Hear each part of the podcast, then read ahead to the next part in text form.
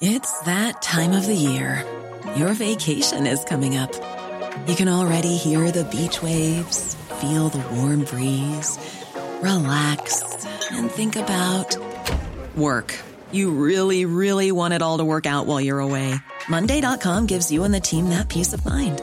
When all work is on one platform and everyone's in sync, things just flow wherever you are. Tap the banner to go to Monday.com.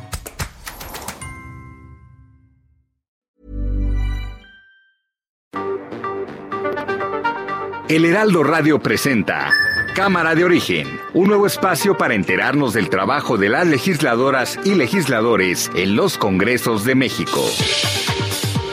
En Cámara de Origen tiene la palabra Carlos Zúñiga Pérez.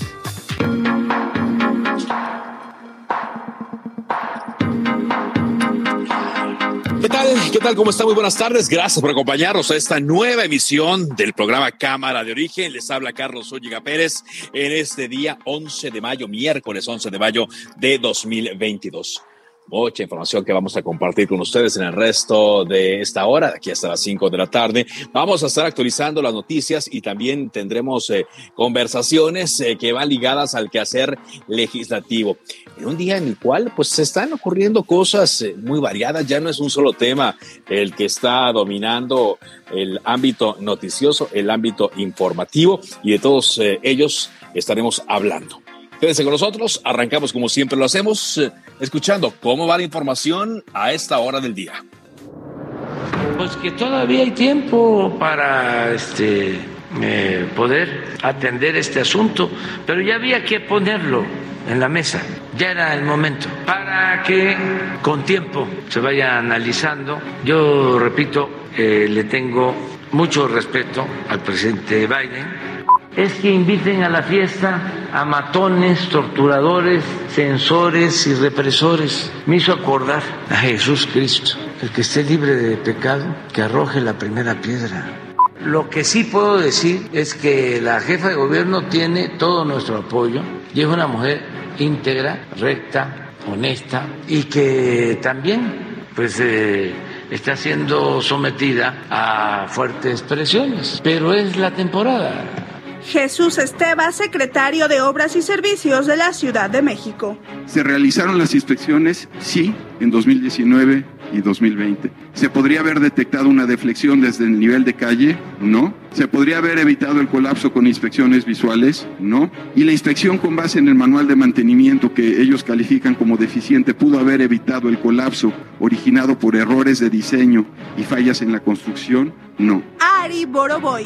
Contendré para diputado este año. En mi vida y en mi trayectoria he representado muchos talentos, pero hoy quiero representarte a ti como ciudadano. Ari Boroboy, contigo, yo sí voy. Luis Enrique Orozco, vicefiscal de Nuevo León. Pero eh, hasta el momento informarles que se ha solidificado, consolidado de mayor manera la línea de investigación orientada a un suicidio.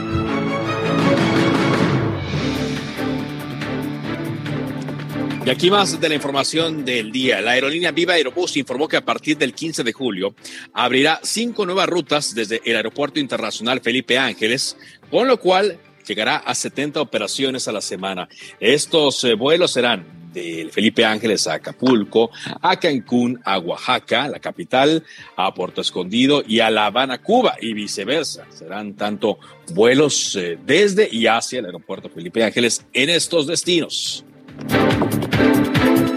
El Congreso del Estado de Tamaulipas inició el proceso para determinar si se le retira el fuero a Úrsula Patricia Salazar Mojica, sobrina del presidente Andrés Manuel López Obrador y diputada local, quien ha sido ligada con una presunta solicitud de moches porque han sido divulgados algunos audios de eh, ella donde habla de esto, cosa que ha negado, ¿no? Pero bueno, por lo pronto ya están revisando si se le retira el fuero o no. La Suprema Corte de Justicia de la Nación declaró inconstitucional penalizar la posesión de más de 5 gramos de marihuana o cannabis, salvo que se pueda probar que no es para consumo personal. Con esto, pues se da un paso más eh, para la despenalización del consumo de este nervante cosa que pues está adelantando y mucho a la discusión que se está atrasando en el Senado de la República en torno al consumo de la marihuana. Y Arturo Saldívar, el ministro presidente de la Suprema Corte de Justicia de la Nación, eh, fue al penal femenil Santa Marta, Acatitla. Ahí se reunió con eh, algunas de las internas. Saldívar aclaró que entre las presentes estuvo la exsecretaria de Estado, Rosario Robles, recluida en ese mismo penal. La Fiscalía de Nuevo León reveló que la principal línea de investigación sobre la muerte de la joven Yolanda Martínez apunta a un suicidio, aunque creo que el análisis aún no es concluyente. Lo dicen porque encontraron dos frascos con aparente veneno y también eh, señalaron que eh, pues eh, los problemas que tenía familiares pudieron haberla motivado a tomar este veneno, a quitarse la vida por mano propia. Mm, falta ver cómo es que llega hasta un lote baldío en donde fue encontrada. Y después de asistir a un nuevo cateo realizado en el Motel Nueva Castilla, el padre de Devan Escobar reveló que se localizaron nuevas cámaras de seguridad en el inmueble, las eh, cuales se dijo, pues podrían tener material, todavía no está confirmado, pero él ya pidió una revisión. El presidente de Bolivia, Luis Arce, cancelará su participación en la Cumbre de las Américas a realizarse a inicios de junio en Estados Unidos si Washington decide excluir a Cuba, Nicaragua y Venezuela. Y bueno, pues por ese mismo camino iría el presidente, vaya, poniéndonos del lado de las de los ejemplares gobiernos de Cuba, del ejemplar gobierno de Nicaragua, del ejemplar gobierno de Venezuela. Esos son los que estamos defendiendo ahorita y pues dice el presidente López Obrador que él no va, si no va a estas naciones, ya el de Bolivia también lo dijo, pues yo creo que van a faltar muchos presidentes entonces a esta cumbre. Vamos contigo ahora, Carlos Navarro porque eh, hoy hubo una conferencia de prensa amplia, un informe amplio que dieron autoridades de la Ciudad de México en torno al tercer informe de la empresa noruega DNV para determinar eh, las eh, causas del colapso en un tramo de la línea 12 del metro. Te escuchamos con este reporte, Carlos. Adelante. Buenas tardes, Carlos. Te saludo con gusto a ti, al auditorio, y te comento que el gobierno de la Ciudad de México reiteró las deficiencias e inconsistencias del tercer informe de DNV para determinar la causa raíz del colapso de un tramo de la línea 12 del metro. Entre ellas, el uso de imágenes de Google Street View para elaborar dicho documento. Con presencia de cinco integrantes del gabinete de la jefa de gobierno, Claudia Sheinbaum, se hicieron los señalamientos. El titular de la Secretaría de Obras y Servicios, Jesús Esteban Medina, criticó el uso de Google en el reporte. Escuchemos. DNB señala que de acuerdo a imágenes históricas de Google Street View, se observa pandeo de atiesadores longitudinales en las vigas, deflexión vertical, vertical negativa de las vigas y deflexión central. Sin embargo, en los términos de Google dicen lo siguiente, términos del servicio de Google y textualmente, condiciones reales, asunción de riesgos, al utilizar los datos de mapas, tráfico, indicaciones y otro contenido Incluso Esteba cuestionó cómo puede ser que una empresa de esta magnitud fundamente una conclusión técnica de altísima precisión cuando el propio Google advierte sus limitaciones.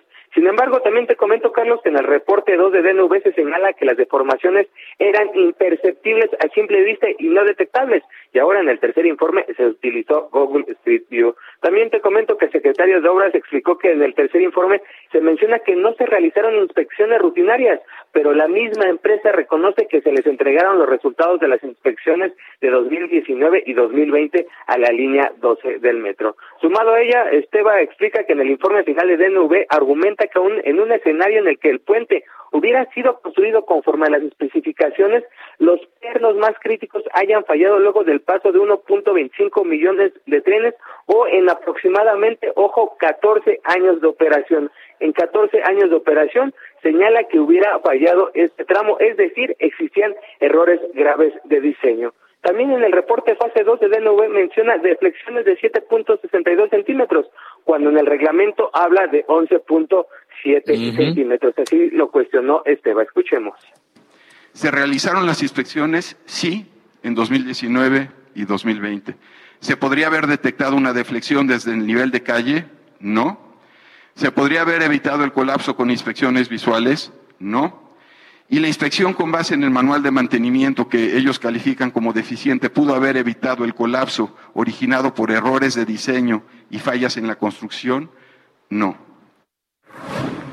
Así es que si usted tiene algunas dudas, si usted tiene dudas, Carlos, en el portal Transparencia Línea 12 ya se subieron todos los reportes, incluso este tercero que no se quería revelar ya está disponible para que pueda ser consultado sobre lo que dice DNV sobre el colapso de la línea 12. Carlos, la información que te tengo. Bueno, pues ahí está entonces, sobre todo para el auditorio, ¿no? Nosotros decíamos que nos interesaba conocerlo, ya habíamos leído algo en el diario El País, ahora que se da a conocer, y sobre todo con las observaciones. Era importante para que no se mm, pues malinterpretara la decisión que tomó el gobierno de la Ciudad de México de rechazar este informe, de presentar una demanda civil y de estudiar presentar hasta una demanda penal en contra de esta empresa eh, por el trabajo deficiente que calificaron y además que pues está politizado, de acuerdo a lo que dijeron. Es importante que ahí esté. Muchas gracias eh, por este reporte, Carlos. Buenas tardes.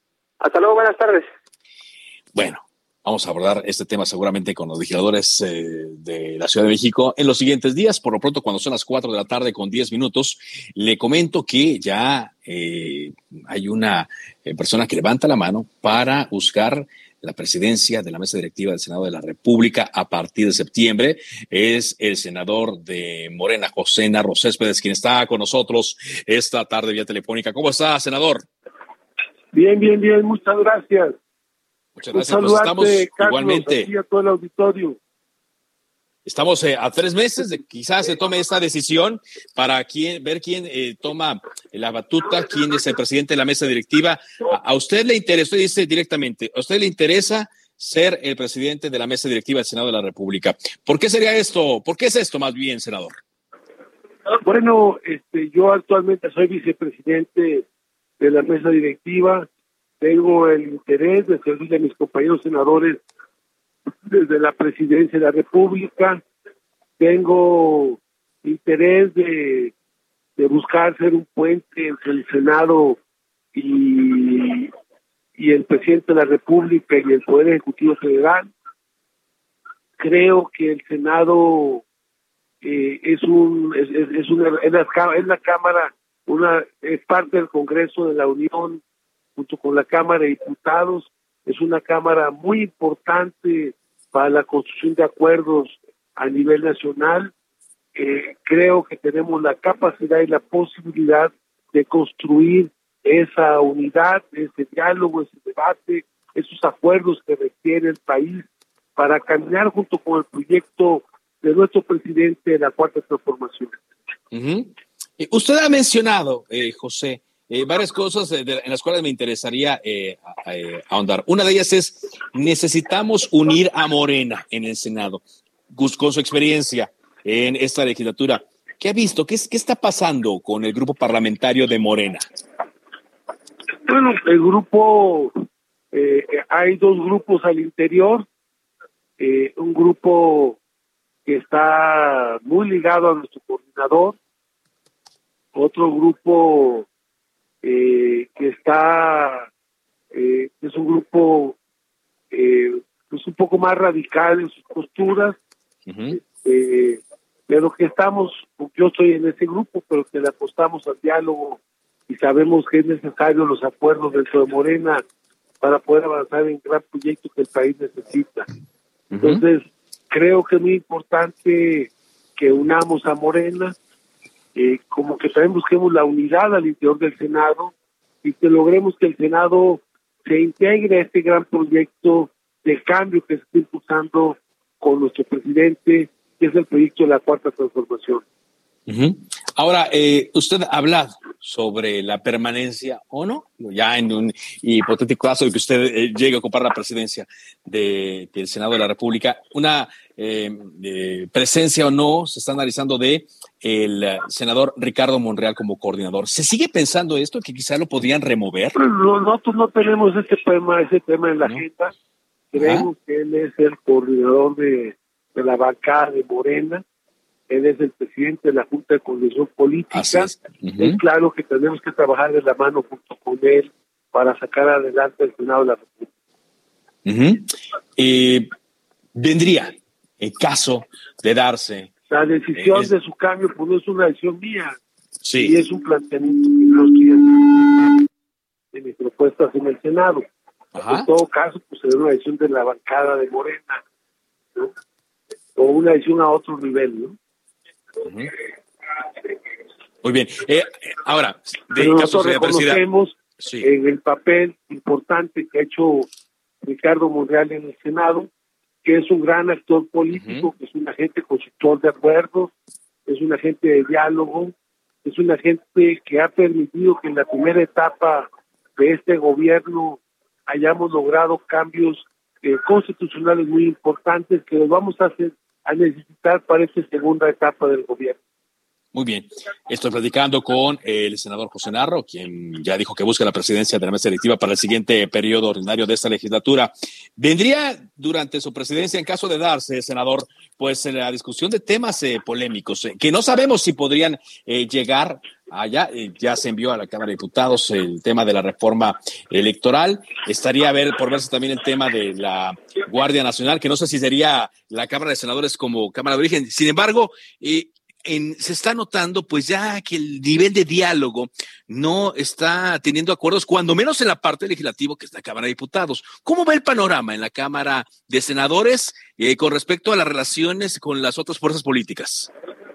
El Senado ha demostrado que somos capaces de arribar acuerdos, que somos un sector que es parte del poder federal, de los poderes federales, que, tendré, que tenemos una gran capacidad de dialogar, de acordar, de avanzar en este gran proyecto de la cuarta transformación.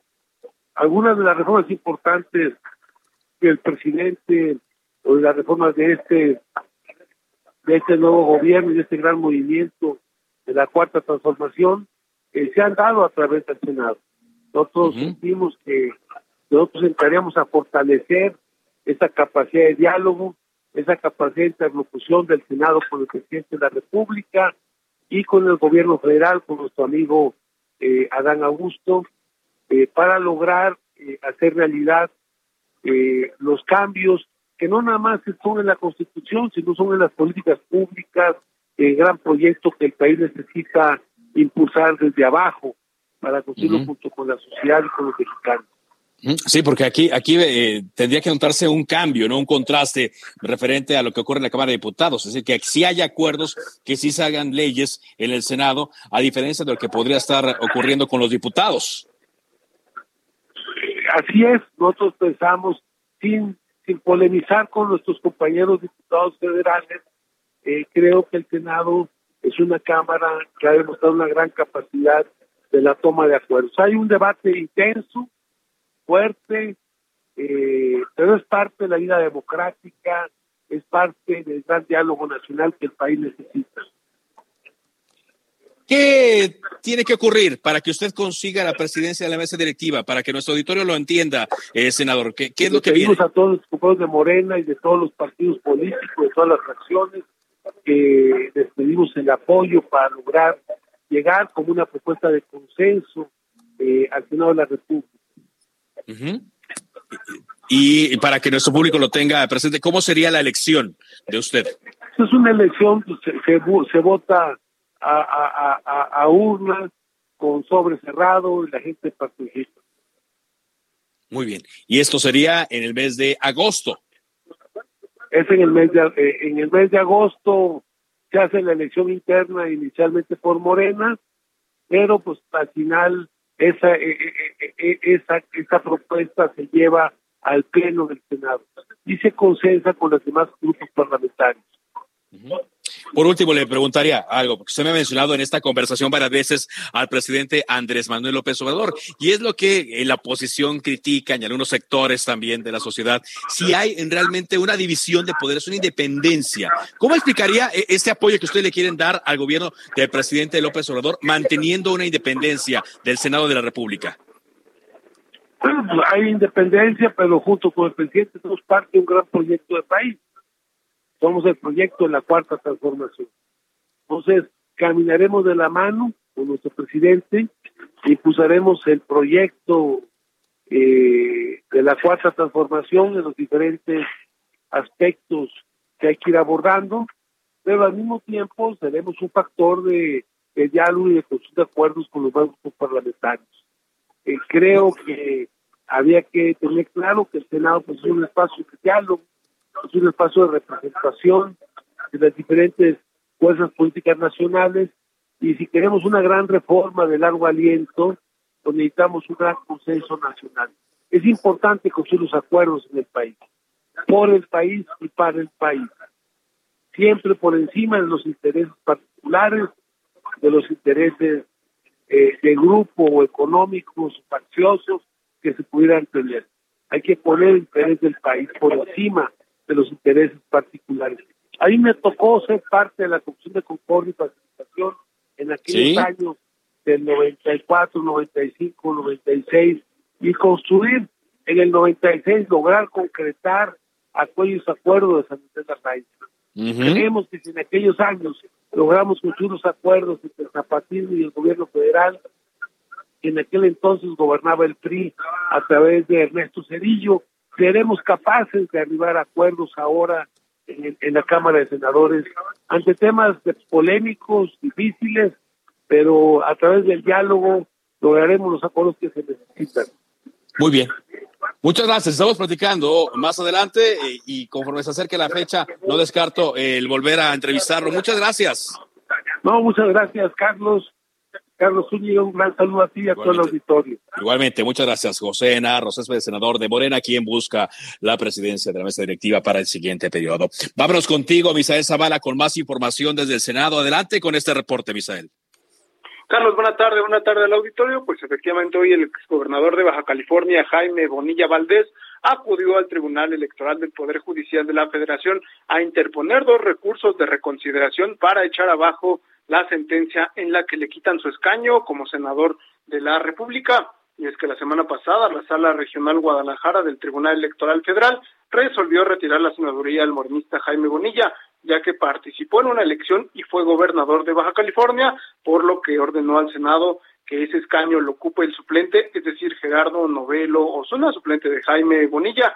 Esto debido pues a que existe un impedimento legal para que Jaime Bonilla regrese al cargo luego de haberse desempeñado como gobernador durante pues la vigencia de su licencia como senador de la República, ya que al tomar protesta como mandatario estatal en Baja California, optó por dicho cargo de elección popular y agotó su derecho a elegir entre ambos, es decir, pues ya no pudo, eh, ya no puede, según la sala eh, regional, regresar al Senado de la República. Incluso hoy Jaime Bonilla pues se ausentó de eh, la sesión de la comisión permanente, ya que él es miembro de esta comisión y al final pues también eh, se fue entrevistada a Olga Sánchez Cordero sobre este tema, dijo pues que ya está este tema en los órganos de gobierno del Senado de la República, pero por el momento no le pueden retirar la senaduría a Jaime Bonilla, ya que pues está precisamente eh, agotando estas instancias desde la Sala Superior del Tribunal Electoral del Poder Judicial de la Federación. Carlos, y también te comento en breve que el Partido Acción Nacional ya subió hoy a sesión de la Comisión Permanente su iniciativa de reforma electoral, la cual pues es contraria a la presentada por el presidente Andrés Manuel López Obrador. Es decir, que en este momento pues ya hay dos propuestas de iniciativa de reforma electoral, tanto la propuesta del presidente López Obrador como la de Acción Nacional. Carlos, pues hasta aquí el reporte. Bueno, atentos también a lo que ocurra. Muchas gracias eh, por ese reporte, Misael. Gracias, Carlos. Buena tarde. Buena tarde. Le comento también que la jefa de gobierno de la Ciudad de México, Claudia Sheinbaum, informó que, como parte de la federalización de los servicios de salud que se encabeza desde la administración federal, la administración del presidente López Obrador, todas las enfermeras y enfermeros de la capital de la República van a ser basificados, es decir, van a tener su planta, planta base. En el marco de la conmemoración del Día Internacional de la Enfermera y del Enfermero, que se celebra ahora en mayo, aunque pues para muchos el Día del Enfermero y la enfermera sigue, o la enfermera y enfermero sigue siendo el 6 de enero, la eh, jefa de gobierno agradeció la labor de los 11.157 profesionales de la salud durante la pandemia por COVID-19, así como la entrega y atención que brindan en los centros de salud los fines de semana. Me voy a encargar de ir personalmente a informarles a los centros de salud, junto con el director del Instituto Mexicano del Seguro Social y el Gobierno de México, para que no haya la menor duda, que no haya el menor problema pero créanos que es para bien de ustedes, de sus familias y de los habitantes de la ciudad. Y estamos construyendo junto con el gobierno de México uno de los mejores sistemas de salud de todo el mundo. Bueno, Con esto vamos a ir a un corte comercial. Antes de informo que, a diferencia de Petróleos Mexicanos, que reportó ganancias, la Comisión Federal de Electricidad reportó pérdidas por 106 mil millones de pesos en 2021. La Comisión Federal de Electricidad informó que sus ingresos fueron 12% mayores en 2021 respecto a los del año previo. Sin embargo, pues eh, no fueron suficientes para evitar pérdidas. Pérdidas en la comisión de 106 mil millones de pesos en 2021. Con esto vamos a una pausa. Regresamos con más a Cámara de Origen a través del Heraldo Radio. Se decreta un receso. Vamos a un corte, pero volvemos a Cámara de Origen con Carlos Zúñiga Pérez. Ever catch yourself eating the same flavorless dinner three days in a row? Dreaming of something better? Well, HelloFresh is your guilt-free dream come true, baby. It's me, Kiki Palmer. Let's wake up those taste buds with hot, juicy pecan-crusted chicken or garlic butter shrimp scampi. Mm. Hello Fresh. Stop dreaming of all the delicious possibilities and dig in at HelloFresh.com. Let's get this dinner party started.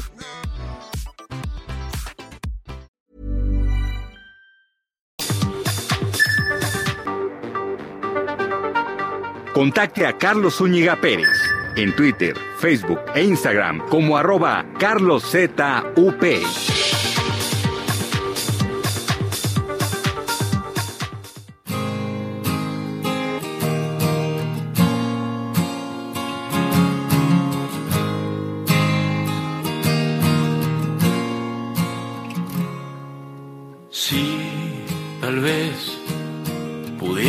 Comprender que no sé cómo expresarme bien. Si tal vez pudiera hacerte ver que no hay otra mujer mejor que tú para mí. Sí, tal vez me harías muy feliz. Sí, tal Dos, tres, cuatro. vez decir. Sí, tal vez detalle a detalle podrías conquistarme, sería tuya. Te quiero tanto, tanto, tanto, tanto, tanto, cada día un poco más. Ajá. Bueno, pues estamos aquí escuchando. Este, ¿Qué? Qué retro nos vimos, ¿no? ¿O será que uno ya está avanzando en edad y se acuerda de la, eh, época en la cual esta canción estaba de moda, ¿no? De la onda vaselina. Bueno, ahora OV7 conocido. ¿Por qué ponemos esto?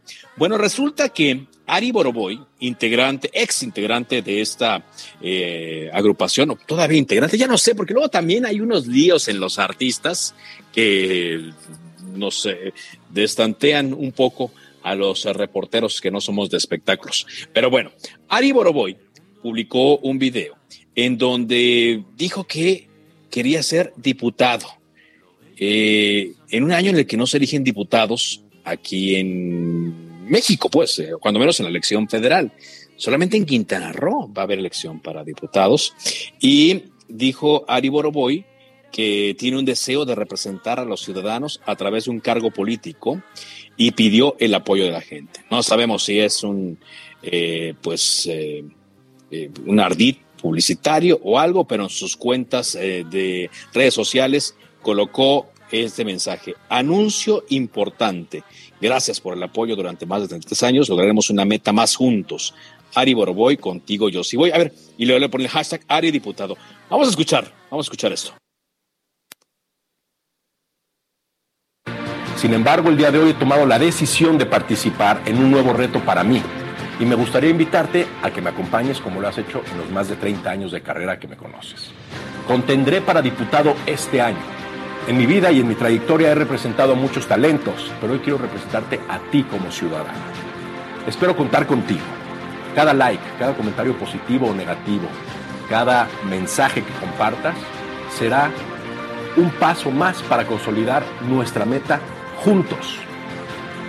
Únete al hashtag Ari Diputado. Ari Boroboy, contigo yo sí voy.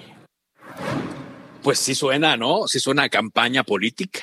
Muy del estilo de las que se han utilizado últimamente, ¿no? Digo, no es así que usted diga que, que creativo, ¿no? Uy, ¿no? Cuánto se quebraron la cabeza, pero se parece mucho a las campañas políticas que se hacen aquí en México. Bueno, hubo muchas reacciones, pero sobre todo reacciones negativas en comentarios a este video eh, se quejan los cibernautas de que se quiera postular para un cargo político, pues consideran que no tiene la preparación suficiente para ello. Sacaron el tema de Federica Quijano, integrante de Cabá, quien es diputada por el Partido Verde Ecologista. Retrotrajeron también el caso de la señora Carmen Salinas, quien fue diputada federal por el Partido Revolucionario Institucional y otros, ¿no? Entonces, eh, pues más que apoyos tuvieron críticas, pero ya sabemos que las redes sociales son así. Yo le aseguro, ¿eh? yo le aseguro, yo le apuesto que si el señor Boroboy se lanza, claro que gana. Digo, vas a ver cómo en plena eh, riña con sus excompañeros de grupo logró llenar eh, eh, recintos como arenas. Bueno, pues vamos a ver qué, qué es lo que ocurre. Eh, en los siguientes días. Vámonos eh, con más información contigo, eh, Carlos Juárez, porque el Congreso de Tamaulipas inició el proceso para determinar si se le retirará el fuero a Úrsula Patricia César Mojica, sobrina del presidente López Obrador. Nos escuchamos. Hola, ¿qué tal? Muy buenas tardes. Te comento que efectivamente se retornó a la comisión instructora la solicitud de desafuero de la diputada de Morena, Úrsula Salazar Mujica, al darle entrada en el Pleno por la presidenta de la mesa directiva Imelda San Miguel Sánchez. En el apartado que de correspondencia, el Congreso aceptó la solicitud enviada por la Fiscalía Especializada en Combate a la Corrupción para quitarle la inmunidad procesal a la legisladora de Tampico e iniciar un juicio por la presunta comisión del delito de cohecho. Úrsula Salazar es eh, sobrina del presidente Andrés Manuel López Obrador y deberá presentar pruebas en su defensa una vez que la comisión instructora enliste el caso en la próxima sesión programada. El documento firmado a la comisión deberá llevar al curso establecido en el artículo 152 de la Constitución Política del Estado y los reglamentos señalados en la Ley eh, de Responsabilidades de los Servidores Públicos del Estado, aunque hay que señalar que, bueno, pues para que esto se logre para desaforar a Úrsula Mujica, el PAN y el PRI necesitan de 24 votos a su favor, lo que no alcanza y es que actualmente Acción Nacional solamente tiene 14 diputados, mientras que el PRI tiene tres y solamente hay dos, dos diputados que no tienen partido. Aunque se junten estos tres junto con el MC que tiene un diputado, no se logran los 24 a favor, los votos a favor que se necesitan para que la diputada tan pequeña sea desaforada. Carlos, es la información. Muy bien, Carlos. Bueno, pues pareciera más un red político, sobre todo porque estamos a unos días ya de las elecciones, ¿no? Sí, sí, sí. Ya estamos a unos, a, unos días, unas semanas de que se lleve a cabo el proceso de elección del próximo gobernador de Tamaulipas y bueno, pues eh, se están ahora sí que sacando varios temas, entre ellos el de Úrsula Mujica por parte de Morena, mientras que el grupo de Morena está también atacando al diputado del PAN. hace unos momentos estaban eh, señalando al diputado Carlos Fernández Altamirano y así se han ido ya en esta recta final de, de la contienda electoral. Afortunadamente, en lo que corresponde al tema de seguridad, no se ha registrado ninguna situación que ponga en peligro eh, la realización de estas campañas electorales. Muy bien, pues muchas gracias. Gracias eh, por ese reporte, Carlos. Seguimos atentos. Un abrazo, muy buenas tardes. Cuando son las 4 de la tarde con 37 minutos tiempo del centro de México, tenemos eh, pues un regalo para consentirlo aquí en El Heraldo Radio y en particular en Cámara de Origen eh, para todos nuestros radioescuchas en todo el país. Ponga atención, ¿eh? si usted quiere ir al cine, tenemos cinco pases dobles para las salas VIP de Cinépolis cinco pases dobles. Vamos a dar eh, un pase doble a las primeras cinco personas. Que, miren, ni siquiera se las vamos a poner difícil. Nada más con que les mande usted un saludo al productor de este programa. Y redoblar. Tome nota, por favor. Agarre su pluma y su papel o agarre de una vez su teléfono celular. Abra su cuenta de Twitter y mándele un mensaje a Ángel Arellano, que es el productor de este programa, en su cuenta arroba Arellano Peralta. Arellano Peralta, así lo encuentra. Y únicamente mándele un saludito a él, a Gina, a Iván y a todos los que están allá en cabina. Y con eso, Ángel Arellano le responde para decirle cómo pase a recoger estos mm, boletos. ¿Ok? Ángel les va a decir específicamente eh, cómo va a ser válidos estos boletos. Entonces son cinco pases dobles para sala VIP de Cinépolis. Ahora que hay pues buenas propuestas y que, ya se puede ir con más tranquilidad al cine. ¿Ok? Arroba Arellano Peralta y con gusto Ángel le responde. Y póngale un saludito, por favor, de parte de todos los que nos escuchan a diario en Cámara de Origen.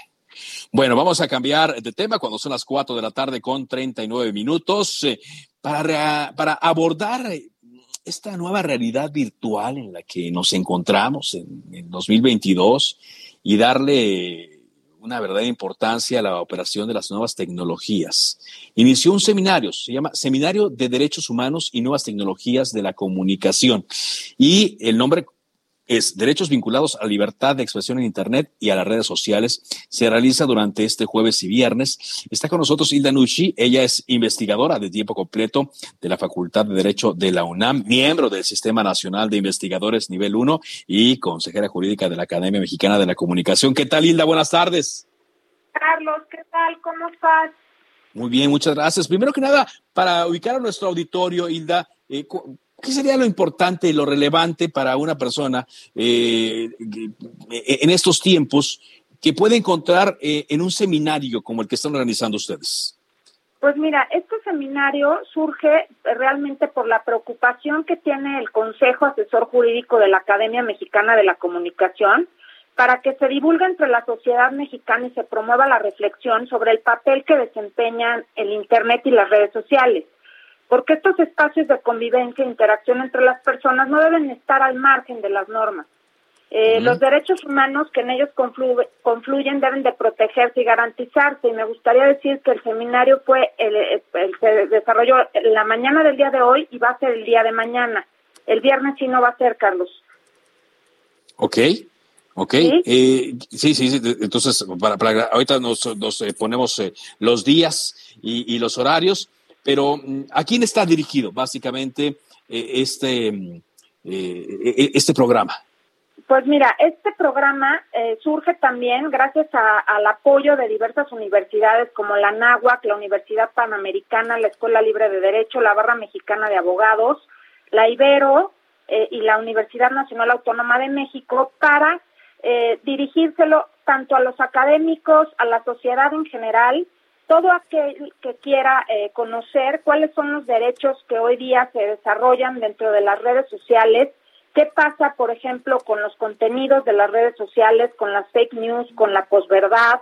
Eh, puede ser también dirigido para eh, periodistas, porque vamos a hablar los temas que eh, afectan a los periodistas, inclusive para todas las personas que se dediquen al derecho a la información, ¿verdad? A la transparencia, en fin, es un eh, seminario que puede ser dirigido para cualquier persona porque verdaderamente los temas son temas que eh, se centran en una realidad que vivimos hoy día, que es esta realidad digital y que afecta a todos nosotros, ¿no? Porque todos estamos inmersos en lo que son las redes sociales y el Internet.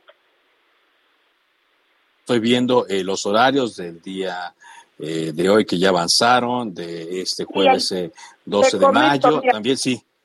El día de hoy eh, fue, fue, se desarrollaron dos mesas, que fueron la mesa de regulación de la libertad de expresión y otros derechos vinculados en el ámbito digital y, el, y la mesa del derecho a la información en el ámbito digital. El día de mañana vamos a tener las mesas de veracidad y falsedad de contenidos en Internet, en las redes sociales, a partir de las 9.30 horas. Y eh, otra mesa que se, va, se llama Sociedad, Opinión Pública y Nuevas Tecnologías. Entonces, como, como verás, los temas de mañana pues son temas candentes y son temas eh, que, que nos afectan en nuestros derechos personales, sobre todo el tema de veracidad y falsedad de contenidos, como sería eh, la honra, la imagen, ¿verdad? Eh, eh, lo que decía de la posverdad y eh, por otra parte el tema de sociedad, opinión pública y nuevas tecnologías, pues obviamente toca temas que tienen que ver con lo que sería la regulación de las redes sociales de cómo eh, la opinión pública se ve afectada por el ejercicio de la libertad de, de expresión y tenemos que considerar que eh, esta libertad de expresión debe de, eh, no puede ser absoluta, sino que deben de establecerse límites, pero límites en, en torno al respeto de los derechos humanos. ¿no? Muy bien. Eh, ¿Quiénes van a estar eh, como panelistas? Pues mira, eh, en sí, el día de mañana tenemos a, vari- a, a varios panelistas. De hecho, estuvimos, eh, fuimos un total de 16 panelistas invitados de las diversas universidades. Mañana, por ejemplo, va a estar el doctor Ernesto Villanueva, eh, que escribe en el, en el proceso y que es un eh, gran eh, este, investigador y periodista. Eh, también vamos a tener el día de mañana a Salvador Mejía, eh, que, eh, como un, miembro más de la barra mexicana de abogados, a, a la doctora Susei Villa, que va a estar este, representando a la Universidad de Anáhuac como moderadora, a. Tania Karam, a Mariana Calderón Aramburu, eh, y por otra parte, en la siguiente mesa de Sociedad de Opinión Pública vamos a tener a Guillermo Tenorio, que es el director de la Escuela de, de, de- de Gobierno de la UP, a Enrique Bustamante, que es un, un gran periodista y, y comunicólogo, eh, Ujú. que tiene, este, a Jimena Céspedes Ok. Y Pablo Muñoz Díaz. Digamos que, y bueno, y a tu servidora, que voy a estar moderando la segunda mesa. Ah, muy bien. Bueno, el público que nos está escuchando en nuestro auditorio, ¿cómo puede eh, acceder a eh, estas mesas? Mira, eh, la transmisión puede seguirse vía Facebook Live de la Facultad de Derecho de la UNAM, así como del Programa Universitario de Derechos Humanos. El enlace es www.facebook.com eh, diagonal pudh.unam y también se puede ver a través de los links de la Facultad de Derecho de la UNAM y del Programa Universitario de Derechos Humanos. Y, te- Muy y quiero quiero comentarte que en sí eh, estos eh, los temas que se profundizan en este en estos seminarios, verdad, es el ejercicio de los derechos en las redes sociales cuando en aras de una libertad de expresión se afectan otros derechos y por ende se tiene que equilibrar, verdad, el ejercicio de esta libertad de expresión y de opinión y vamos a ver cómo eh, también eh, se pueden afectar derechos como los eh, eh, la protección de nuestros datos personales o bien conceptos eh, tradicionales de derechos como derecho a la información eh, que van a Muy tener bien. que ir cambiando a medida de que de, de que se dé esta nueva incorporación de la tecnología. Muy bien. Pues muchas gracias y estamos atentos. Mucho éxito y ojalá y muchas personas entren y sean testigos eh, de estas mesas y comprendan eh, estos tiempos en los que nos encontramos. Muchas gracias. Muchísimas gracias, Carlos. Hasta Eh, luego, Hilda. agradecer mucho a- ¿Sí? también al Aldo de México, porque gracias a, a- a- a la difusión y al, al convenio que acaba de firmar con la UNAM, eh, se está teniendo esta incorporación de los académicos a estos espacios eh, de comunicación para hacer entender a todas las personas temas que son de gran relevancia para, para todos nosotros. Muy bien. Muchas gracias, Hilda. Gracias. Gracias, Hasta luego. Carlos. Hasta luego. Bueno, me dice Ángela Arellano que ya volaron los boletos prácticamente. Volaron los boletos de Cinépolis VIP. Gracias, eh, por, por eh, comunicarse tan rápido con él, por los saludos y por estar escuchando Cámara de Origen.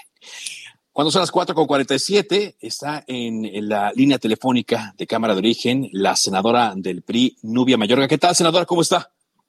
Muy bien, Carlos. Muy buenas tardes. Saludo a tu auditorio. Gracias. Pues eh, a mí me da gusto recibirla porque eh, yo he platicado con muchas personas sobre las secuelas que deja la pandemia de COVID-19, las secuelas físicas que son las más evidentes, pero un tema que hemos leído y que hemos platicado y que hasta hemos padecido es que los problemas de salud mental se incrementaron. Y no estoy tan seguro, Nubia, que eh, los mexicanos estén conscientes y sobre todo que haya la capacidad para atender a todos los mexicanos que tienen problemas de salud y que se incrementaron a raíz de la pandemia. Sabemos que están preparando un conjunto de iniciativas eh, para incorporar acciones que permitan la atención puntual de este tema. Efectivamente, mira, te quiero dar unos datos que la verdad son muy preocupantes lo que pasa a nivel mundial. El porqué de esta iniciativa que fue de origen en el Senado de la República y posteriormente pasó a Cámara de Diputados. Los datos que nos da la Organización Mundial de la Salud es que alrededor de 300 millones de personas sufren de depresión. Otras 260 millones de personas tienen trastornos de ansiedad. Y aquí en México, el ISTE ha informado, con datos del 2021 después de COVID, que hay trastornos mentales, han aumentado durante la pandemia. Cerca de 25 millones de personas tienen algún trastorno. ¿Cuáles son esos? La depresión, la ansiedad, esquizofrenia. Algunos, algunos datos que, que sí efectivamente ya son muy preocupantes pero que México solamente de su presupuesto que tiene para salud, solamente el 2% se destina a atender la salud mental. Y efectivamente 2%. el 2% es nada. ¿Qué es lo que platicábamos con el sector salud?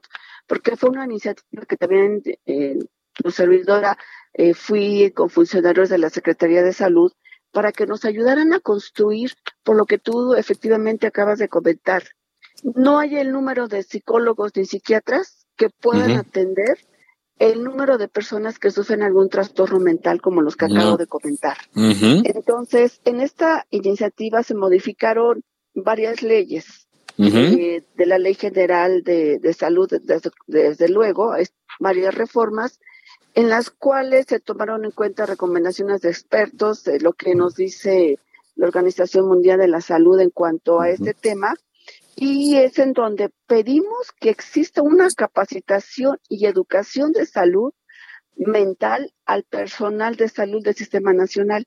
¿Qué quiere decir esto? Que todo el personal médico lo capaciten con el número de psicólogos y psiquiatras y conferencias internacionales o de América Latina para poder atender desde el primer nivel, o sea, de una clínica que le pueden tener en una zona, eh, a las personas que tienen estos tipos de padecimientos y que no saben que eso es ansiedad y que posteriormente desarrolla otro tipo de enfermedades. Y que no saben que, que tienen un tratamiento, ¿no? Que son desequilibrios químicos y que pueden eh, tratarse. Ahora, Nubia, a mí lo que me preocupa es lo que decía usted, el tema del presupuesto y lo que se destina. ¿Habrá dinero suficiente para poner en marcha esta idea que es tan necesaria? Es, es necesaria, desde luego que es necesaria, tiene que tener mayor presupuesto a partir de 2023. Esta reforma ya fue aprobada y te quiero decir casi por unanimidad en el Senado y casi por la mayoría en, Cámara de Diputados federales, en donde para el presupuesto 2023 tendremos que ver que existe el presupuesto para este tipo de capacitación, pero que es necesario atender y medicar hay personas que tienen esquizofrenia y con la cultura que tenemos en México, pues muchas veces se cataloga que está loco. Sí, Hay veces no tiene que estar internado en un centro de salud mental. Con un tratamiento puede en su casa salir adelante. También estamos respetando los derechos humanos de las personas cuando ellas quieren o no quieren hacer este tipo de, cuando necesitan internamiento, pero aquí es capacitar a los médicos generales que atiendan y que puedan tratar a las personas que tienen este tipo de padecimientos. Pero otra adición que tiene esta gran ley es acerca de las adicciones. Ahora es la ley de salud mental con las adicciones. Después de COVID, muchas personas han quedado con ansiedad.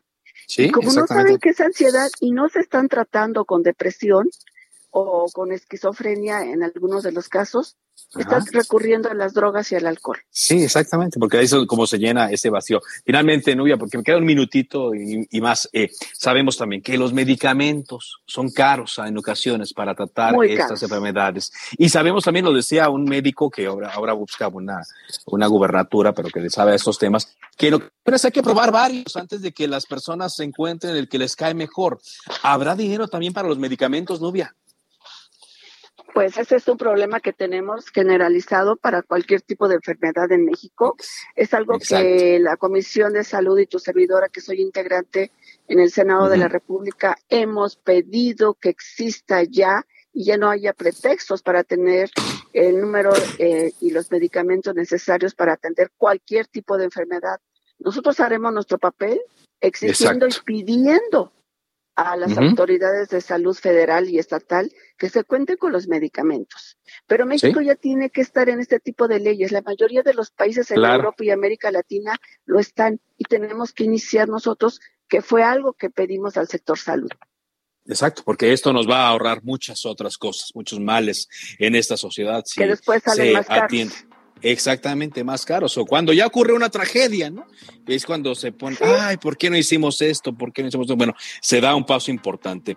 Pues eh, si le parece. Atender esta ley el tema de suicidio, que se puede atender con más precisión.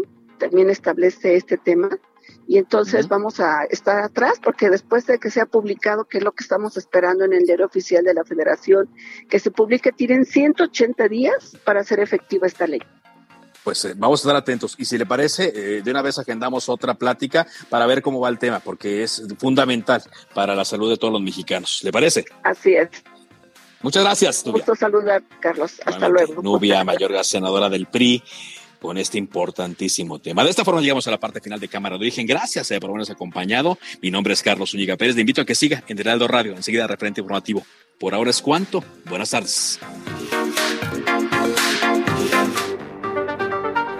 Se cita para el próximo programa. Cámara de Origen, a la misma hora, por las frecuencias de El Heraldo Radio. Se levanta la sesión.